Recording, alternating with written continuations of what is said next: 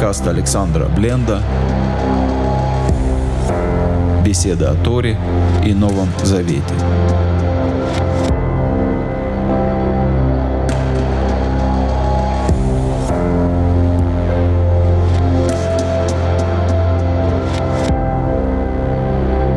Шалом, дорогие друзья, с вами Александр Бленд.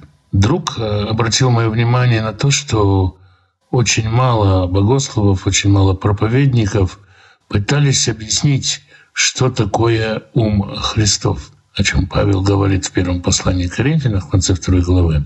И действительно подумал я, что в протестантской среде, среди протестантских учителей очень мало учителей, очень мало объяснений, и, можно сказать, почти совсем нет, которые бы толковали, что такое ум Христов. И я решил э, сказать несколько своих соображений по этому поводу. И начну я с э, вторая глава Коринфянам с 6 стиха. Павел говорит, «Мудрость же мы проповедуем между совершенными, но мудрость не века сего и не властей века сего приходящих, но проповедуем премудрость Божию, тайную, сокровенную, которую предназначил Бог прежде веков к славе нашей. Итак, Павел говорит, что есть, э, по крайней мере, два вида мудрости. Мудрость властей века сего, века сего, властей века сего, приходящих. Это мудрость... Что такое вообще власть века сего? Почему Павел так часто говорит о властях? Власти, тот, кто выбивается во власти, тот, кто получает власти, удерживает ее, это люди, которые умеют приспосабливаться к любым изменениям ситуации, умеет лавировать. Собственно говоря, политика — это умение управлять и приспосабливаться к изменению ситуации, а то и управлять изменением ситуации. На этом основана, по сути, и теория эволюции. Выживает тот, кто более всего умеет адаптироваться, умеет приспосабливаться к изменениям ситуации, к изменениям среды вокруг. И вот есть мудрость людей этого века как сделать карьеру, как добиться процветания, как разделаться с конкурентами и так далее. Есть мудрость этого века, которая позволяет властям этого века, лидерам этого века держаться лидерами. И люди, конечно, стремились познать эту мудрость. И с точки зрения этой мудрости, другая мудрость, она безумие. Но Павел говорит о том, что мы проповедуем другую мудрость. Точно так же, как есть две мудрости, есть и два мира. Потому Павел и назвал э, мудрость века сего проходящим. Век — это не век в смысле столетия, не век в смысле эпохи, век в смысле эон в греческом смысле, когда действуют определенные схемы, определенные системы власти. Все вот эти схемы и системы будут упразднены, и мудрость их сделается не мудростью, сделается ненужной. Павел же говорит, что мы проповедуем мудрость вечную, ту, которую противоположность временной Бог изначально наметил, чтобы она правила миром, и к которой, до которой мир должен дорасти. Вот эту премудрость вечную, которая никогда не будет отменена, которая никогда не изменится, те самые схемы управления и схемы взаимодействия людей, которые никогда не изменятся, которые всегда будут, их Павел и проповедует. Павел говорит дальше, который Бог предназначил прежде веков к славе нашей, который никто из властей века сего не познал. Ибо если бы они познали, то не распяли бы Господа славы. Мудрость века сего говорила, нам нужно уберечься от римлян. Мы боимся, что такой сильный лидер, как Иешуа, поведет за собой народ. А Рим обратит внимание на революционное движение, придет и погубит э, кучу народу, поэтому нам лучше самому погубить это, в кавычках, скажем так, революционное движение в зачаточном состоянии. Это произошло от того, что правители не знали, не понимали новой божественной политики, не понимали силы Божией и то, как она будет проявляться в этом мире, забыли, что Бог гораздо сильнее римлян и что Бог может вмешиваться в происходящее в мире и реально, явно править миром. Вот эту систему управления забыли, и поэтому из страха перед властями, из страха перед земной иерархией распяли Иешуа. А нам Бог открыл это Духом Святым. Ибо Дух все проницает и глубины Божьей. Вы помните, что Писание говорит, что когда Бог э, сотворял человека, Он сделал душой живой, когда вдохнул в него дух. Потом произошло грехопадение, человек испортился, стал прахом, и мудрость его стала земной, перстной, плотской мудростью. Итак, Бог в нас обновляет мудрость Адама.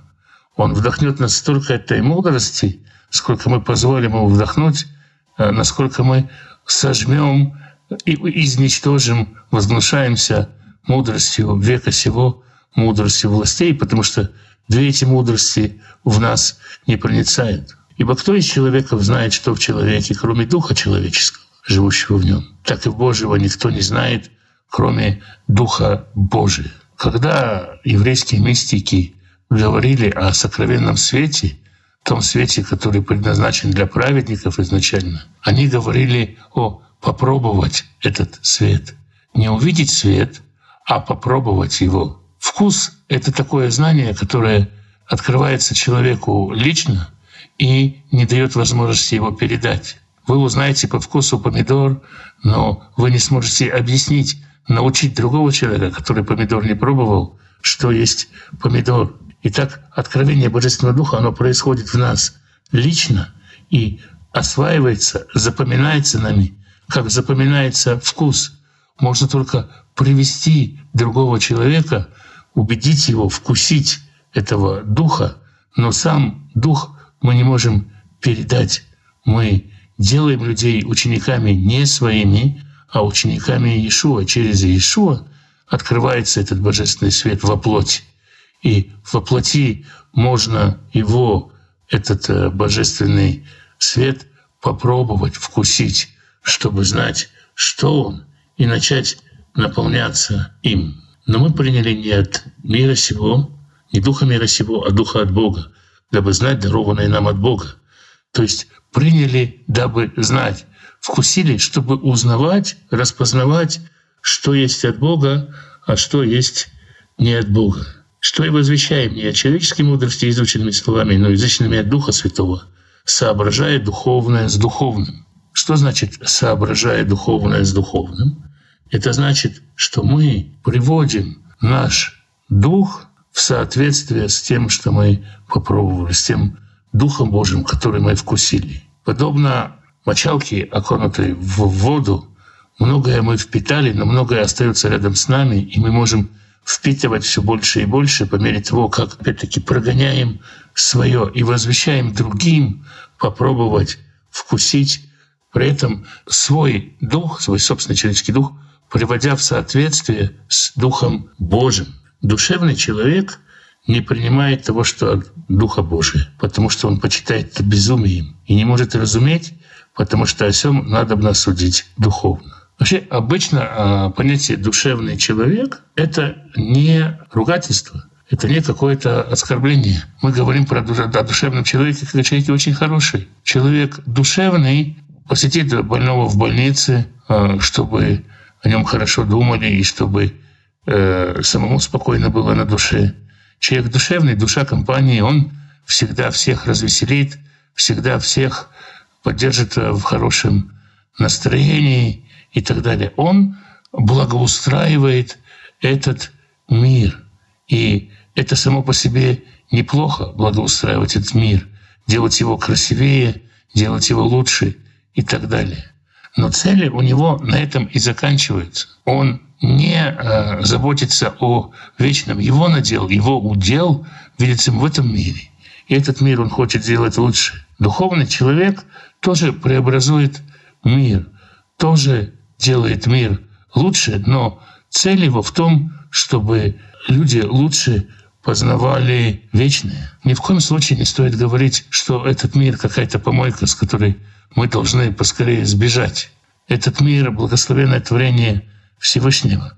Но все удобства, всякий комфорт в этом мире должен быть комфортом для того, чтобы мы могли приходить ко Всевышнему, чтобы мы могли познавать Всевышнего, познавать и воплощать Его замысел, а замысел Его — сделать всех учениками святости, научать всех святости и приближать всех к святости. И естественно, что душевный человек почитает это безумием. Сколько сегодня есть психологов, которые учат человека, как жить с разводом, как э, жить с изменами, как жить со всякой нечистотой, как уживаться с этим. И я, упаси Бог, не говорю здесь плохо о психологии, потому что психология тоже может многим помочь и серьезно помочь.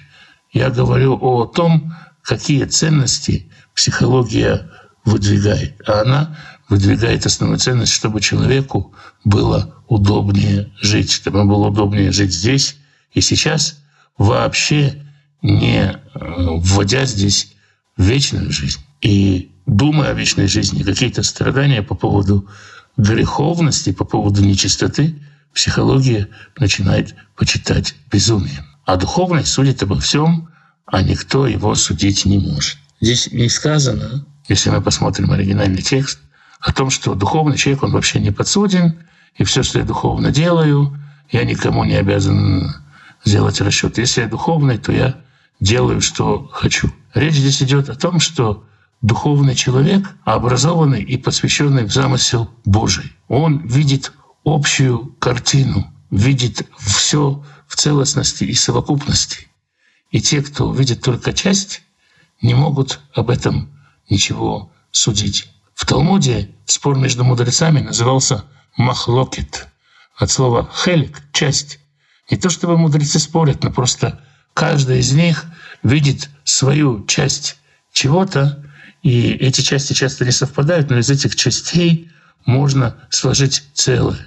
Здесь же речь идет о подъеме на более высокий уровень, когда видение целостное. И а, подобно тому, как образованный человек не может рассуждать с, о человеке, с людьми неучеными, их неученость станет видна. И нельзя прийти и рассуждать о нейробиологии или о генетике, не понимая ничего в этих науках. Наша неграмотность сразу станет очевидна человеку образованному. Любая сфера, в которой мы профессионалы — в ней мы можем увидеть невежу. И как бы невежа не прятался за красивыми словами, сегодня, знаете, есть книжки а «Как э, сдать специалистам по вину за 10 минут» или «Как стать специалистом по философии за 10 минут», в которых э, излагаются основные темы, которыми можно произвести впечатление философа или знатоковин на молодую девушку. Ну, едва ли на профессионального сомелье или на профессионального философа, на человека, который глубоко изучал философию. Точно так же духовный посвящен в устроение Божие, в Божье устроение мира, в самую важную из всех наук. Поэтому он может рассуждать обо всем, и здесь в оригинале стоит именно глагол «рассуждать». А о нем рассуждать никто не может. То есть никто не может обсуждать как-то его решения, его поступки, его суждения, потому что не специалисты, не мудрецы в этой области. И дальше Павел именно об этом и говорит, ибо кто познал ум Господень, чтобы мог судить его, кто познал ум Господень, чтобы мог наставлять его в оригинале. То есть нету большего специалиста, нету большего учебника, чем тот, что открыт перед нами. А мы имеем ум Христов. Ум Христов мы имеем не внутри, не в нас, а как учебник познания. Здесь слово «ум», которое может означать замысел, план, образ мыслей. То есть мы имеем перед собой раскрытым, как учебник, как, как открытый нам дух, с которым мы можем себя сверять, ум Христов.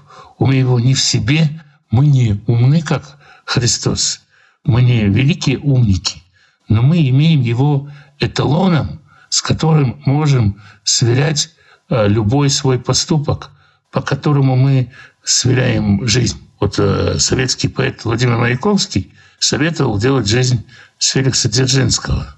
Ну, для кого-то, может быть, тоже вариант.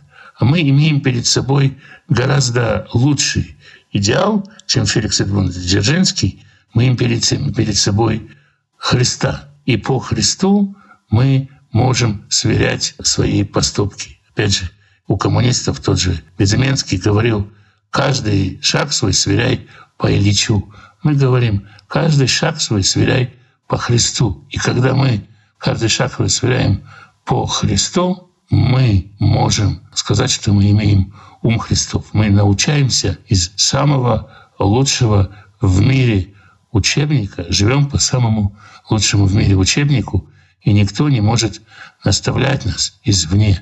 Никто не может быть для нас примером большим и лучшим, чем Иешуа Машех. Нету лучшего примера для жизни человека. Но это не значит, как любят говорить, что мы имеем тот же разум, что Ишуа, что мы так же умны, как был э, Машех.